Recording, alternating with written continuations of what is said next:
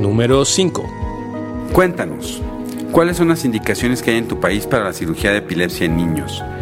¿Crees que lo estamos haciendo cada vez de forma más temprana o seguimos tardándonos y dilatando más en hacerlas? Y si estas cirugías en epilepsia son una alternativa viable para muchos pacientes de manera temprana. El doctor Luis Carlos Mayor. Con cirugía en epilepsia en niños em, se venía haciendo mucha cirugía ah, paliativa, se venía colocando yo diría que en algún momento mucho estimulador de nervio no vago. Eh, hoy en día la ventaja que estamos o que estoy yo viendo es que hay más eh, epileptólogos, aún nos faltan epileptólogos de niños, son pocos, pero desde el punto de vista de adultos, que algunos vemos niños, eh, uno presiona un poco más a que los pacienticos los remitan a cirugía lo que tradicionalmente se hacía en algunos era la simulación de nervio, vago, en eh, patologías obviamente como el síndrome de Lennox-Gastaut, eh, la callosotomía, en, en megalencephalias, pues eh, las hemisferectomías funcionales. pero hay pocos.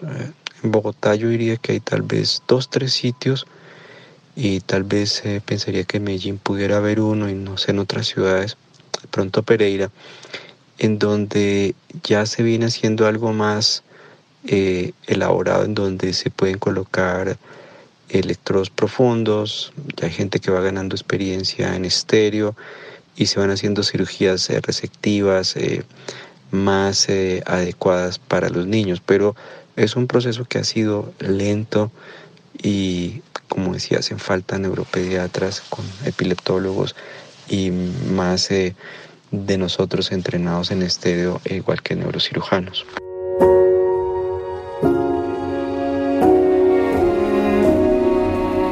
Al doctor Denis López Naranjo. El programa de cirugía de epilepsia acá en Ecuador eh, todavía sigue teniendo igual muchas limitaciones. Eh, específicamente por los costos que significa una cirugía de esa magnitud en la parte privada, estoy hablando. En la parte pública, eh, igual, o sea, no contamos con, con neurocirujanos que hagan cirugía de epilepsia, pero en nuestro, en nuestro hospital específicamente, en el Hospital Metropolitano, tenemos el grupo, tenemos el neurocirujano que hace específicamente cirugía de epilepsia. Eh, podría yo mencionar dentro de mi, de mi experiencia personal, he tenido algunos casos de, de pacientes que han sido sometidos a cirugías de epilepsias, especialmente el lóbulo temporal, y con un resultado espectacular, con resultados de cero crisis en, en, pacientes en un tiempo posterior a las, a las cirugías de uno o dos años. Eh, tuvimos una experiencia igual personal, eh, pudimos traer a, a uno de los mejores neurocirujanos en epilepsia de Latinoamérica, como es el doctor Manuel Campos. Estuvo aquí en nuestro hospital, nos ayudó con un caso muy complejo de un paciente con una displasia cortical eh, en la región occipital, que fue a la final una telangiectasia. muy, muy difícil el, el, caso. Y este paciente eh, fue sometido a cirugía y, tuvo un control espectacular. Va cinco años sin crisis, cero crisis, y reduciendo los fármacos. El niño tomaba tres fármacos y ahorita está tomando uno y no ha vuelto a recidivar sus crisis. Entonces, eh, sí hemos tenido avances importantes en la cirugía de epilepsia. Se sigue haciendo cirugías paliativas, específicamente la callosotomía pero de igual manera, o sea, seguimos eh, viendo muchos pacientes que no pueden ser corregidos sus, su, tipo de epilepsia eh, por, por el costo que significa una cirugía de esa magnitud.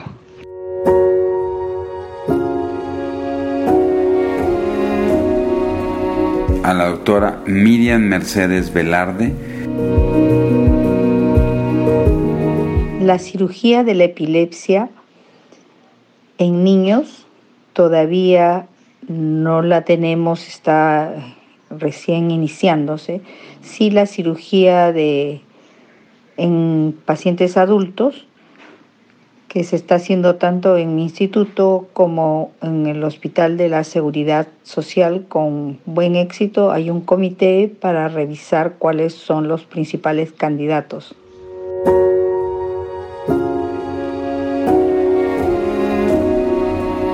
El doctor Gastón Schmidt Bacaflores Respecto a las indicaciones de cirugía de epilepsia en pacientes pediátricos, podemos decir que también son eh, más que todo eh, casos anecdóticos. Eh, algunas, algunos neurocirujanos funcionales están muy interesados en realizar la cirugía de epilepsia en pacientes fundamentalmente adolescentes y hemos tenido algunos algunos éxitos rotundos en el, en el, control de las, de las crisis, particularmente cuando la lesión está muy bien determinada como una, algún tipo de displasia cortical. Sin embargo, en el país no existe una, una normativa y una protocolización sobre eh, o centros de, referencia nacional sobre cirugía de epilepsia. En algunos, en algunos hospitales tenemos una, una experiencia, por ejemplo, en el hospital donde, donde yo eh, me desempeño, hay un excelente cirujano funcional y más o menos tiene unas 20 cirugías de epilepsia, tanto en niños como en adultos, con, una, eh, con un éxito alrededor del 80% en la resolución de las, de las crisis. Generalmente la mayor parte de las cirugías son de tipo paliativo.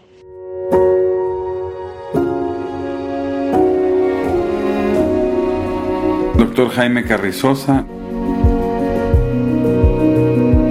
En Colombia existen varios centros de referencia para evaluar los pacientes con epilepsia refractaria que son candidatos a cirugía de epilepsia. Estos centros están compuestos por equipos multidisciplinarios de neuroradiólogo, neurocirujano, neurólogo pediatra, neurólogo de adultos, eh, epileptólogo, neuropsicólogo, trabajo social, etcétera, que de manera conjunta evalúan la posibilidad eh, terapéutica específica.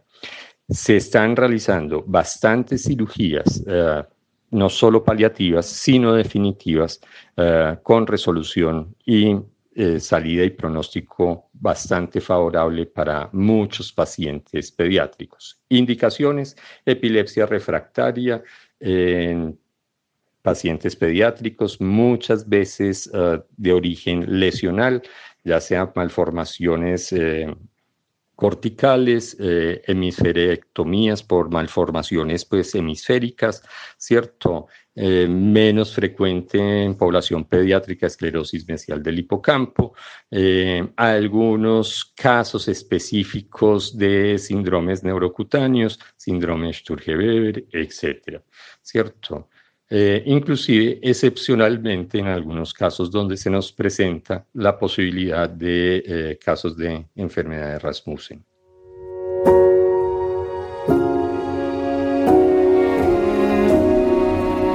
El doctor Manuel Campos.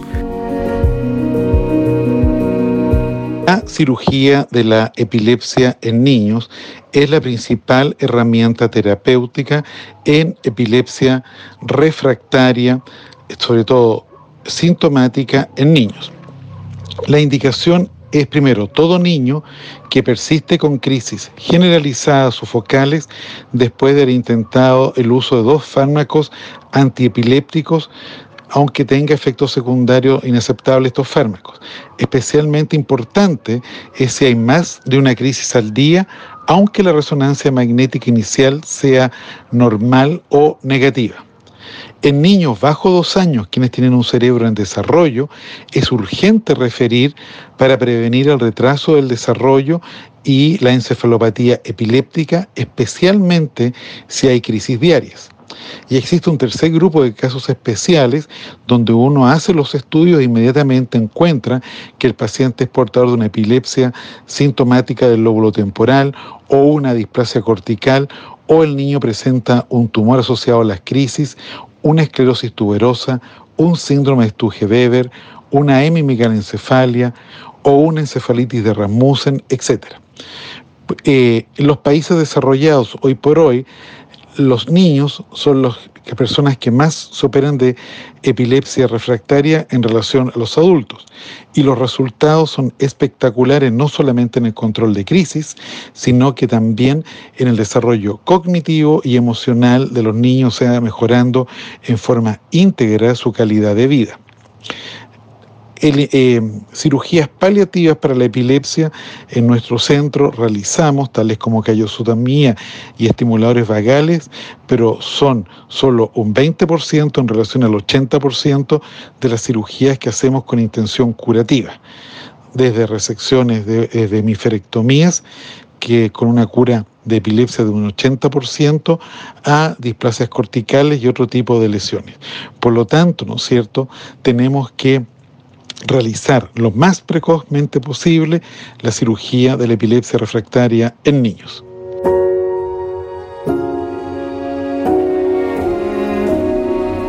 Doctor Carlos Barzalló. Hace 15 años iniciamos con un par de colegas neurólogos y neurofisiólogos el programa de cirugía de epilepsia en el Ecuador lo hemos tratado de difundir en todos los rincones de la patria y tratando de llegar justamente a la población más vulnerable, los pacientes con menos recursos económicos y en quienes se presentan mayormente las epilepsias catastróficas y fármaco-resistentes.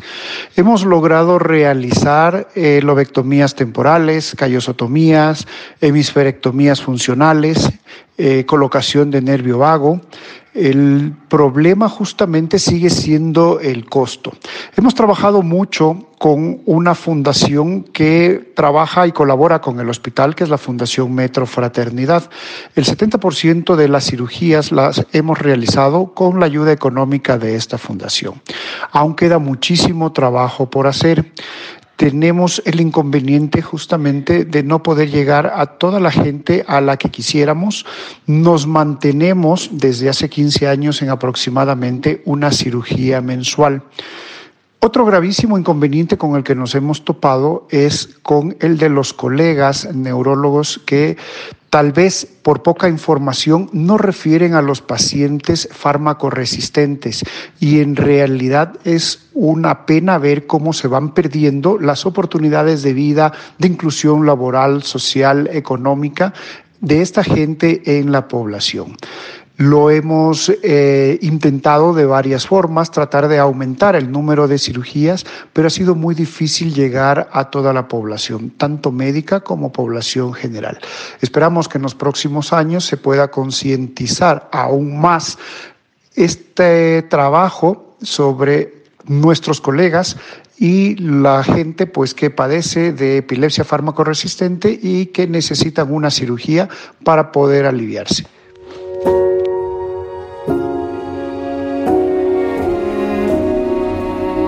Agradezco mucho la participación de Roger Condemaita.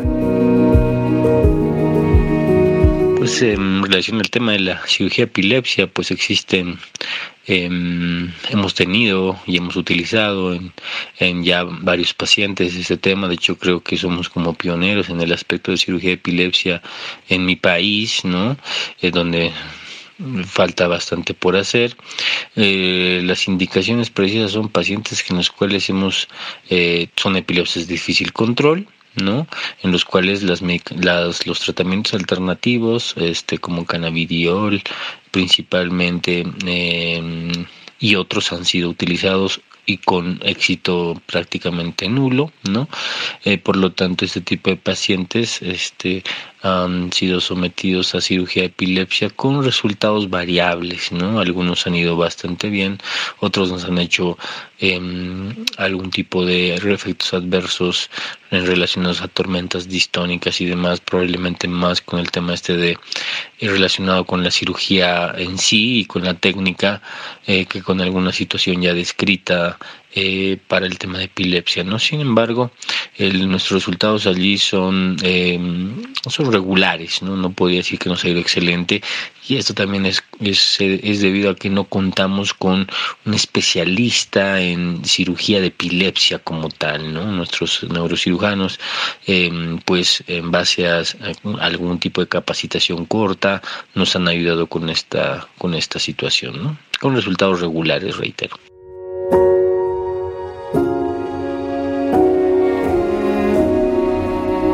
Agradecemos por estarnos escuchando. Qué interesante cada una de las opiniones que tenemos tan diversas y sobre todo cuando podemos escuchar no eh, las conclusiones y el panorama que se tiene entre neurólogos, y neurocirujanos, ¿no? Las diferencias que podemos establecer también entre los diferentes países con los centros de cirugía, que yo creo que es de las situaciones que más lentas han ido en nuestros países, pero que en los últimos 10 años hemos observado un crecimiento importante en centros de cirugía de epilepsia en diferentes em, ciudades latinoamericanas. Desafortunadamente sigue estando solamente en ciudades grandes o en las más importantes de algunos países, pero creo que esto cada vez ha venido ayudando, ¿no?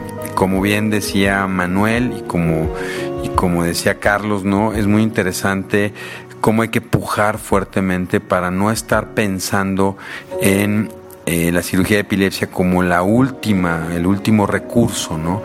Cada vez creo que a través de los congresos y de las pláticas como estas, eh, nos hacemos cada vez más conscientes, uno, en la búsqueda de una causa estructural que pueda estar provocando la epilepsia en el niño y que el hecho de descubrir eh, una causa específica como pueden ser displasias focales corticales o tumores o epilepsias del lóbulo temporal cada vez nos llevan a que no esperemos mucho tiempo sabiendo que son difíciles de controlar, que esto puede impactar sobre el desarrollo de los pequeños y que definitivamente eh, el control de las crisis y de una, adecuada cirugía temprana no solo ayuda a, a la cura en algunos casos de la epilepsia, a una gran regulación, sino mejorar muchísimo la calidad de vida, ¿no? Las experiencias que tenemos en México con Mario Alonso, uno de los mejores neurocirujanos para la epilepsia, ¿no? O de los casos presentados por Carlos o Manuel, ¿no? O la gente que está haciendo en Colombia con Orlando y con Jaime. Es muy interesante cómo cada vez tenemos experiencias mucho más agradables en candidatos a cirugía de epilepsia. Habrá que entender que no en todos los casos es una cirugía curativa, sigue existiendo la cirugía de epilepsia paliativa que sigue siendo muy útil en algunos casos, sobre todo las callosotomías para pacientes que no responden de manera adecuada a todos los tratamientos alternativos que hemos comentado, ¿no? Tratamientos nuevos, farmacológicos, al uso de cannabis o de cetogénica y también eh, el hecho de contar con una mayor cantidad de eh, cirujanos especialistas, neurocirujanos especialistas en cirugía de epilepsia, nos da la confianza de poder establecer tratamientos más tempranos, ¿no? Y si se fijan, esto cada vez ha sido muy eh, empujado por ESPER, ¿no? Con LACE y a través de todos los esfuerzos que se han hecho de la Comisión Latinoamericana, ¿no? Con una serie de becas, ¿no? Que lo ha ido llevando, este, sobre todo ahorita muy bien liderado por Patti, ¿no? Por Patti Braga en Uruguay y cómo se ha intentado establecer y favorecer eh, pues, todos esos empujes ¿no? para mejorar. Em, yo no sé qué tanta experiencia se esté teniendo ¿no? En, los diferentes países y la gente que nos esté escuchando, pero yo creo que entre más conocemos ¿no? y cada vez actualizamos más los métodos diagnósticos con resonancias magnéticas mucho más precisas y cada vez teniendo más en mente eh, la búsqueda de lesiones estructurales como ah, siempre nos enseñó Maralisa Guerreiro, ¿no? la gente Campinas, que, que, es muy interesante que el descubrir una displasia focal cortical no se tiene que llegar hasta la vida del adulto con un descontrol de crisis cada determinado tiempo, sino que el poder eh, plantear un tratamiento quirúrgico temprano es muy favorecedor, bien lo decía Manuel, sobre todo en menores de dos años de vida, creo que, que cambia el curso totalmente de la calidad, ¿no? Sí, desafortunadamente creo que es de las áreas más pobres que tenemos y de menor desarrollo en Latinoamérica, ¿no? También desafortunadamente es una situación bastante costosa, ¿no? Y que no se puede tener una accesibilidad en muchos países para mucha gente, pero yo creo que conforme sigamos avanzando y cada vez las estrategias demuestren ser mucho más favorecedoras, eh, esperamos que cada vez se cuente con mucho más apoyos para los de los gobiernos en Latinoamérica para poder establecer este tratamiento terapéutico de una manera mucho más temprana, ¿no? También es interesante cómo cada vez se tiene más experiencia en el uso de niños con el estimulador vagal. Espero que hagamos pronto una sesión de preguntas latinoamericanas entre los expertos de, de lesiones vagales, ¿no? Para poder establecer este pues una intervención más temprana. Sigue siendo muy costoso, en, en, algunos países pues es inalcanzable, en algunos otros tienen un buen apoyo para eso y finalmente creo que lo importante es pensarlo, ¿no? Y poder hacer un ofrecimiento este, temprano a la familia para la regulación y control. Vienen otras este, estrategias terapéuticas, no mucho más avanzadas, como son estimuladores cerebrales profundos, pero creo que todavía estamos... Eh, pues muy lejanos en Latinoamérica de poder llegar a eso. Sin embargo, hay otras estrategias muy accesibles y con eh, neurocirujanos muy experimentados, ¿no? Entonces, bueno, esperamos sus comentarios. Muchas gracias por estar con nosotros, por acompañarnos.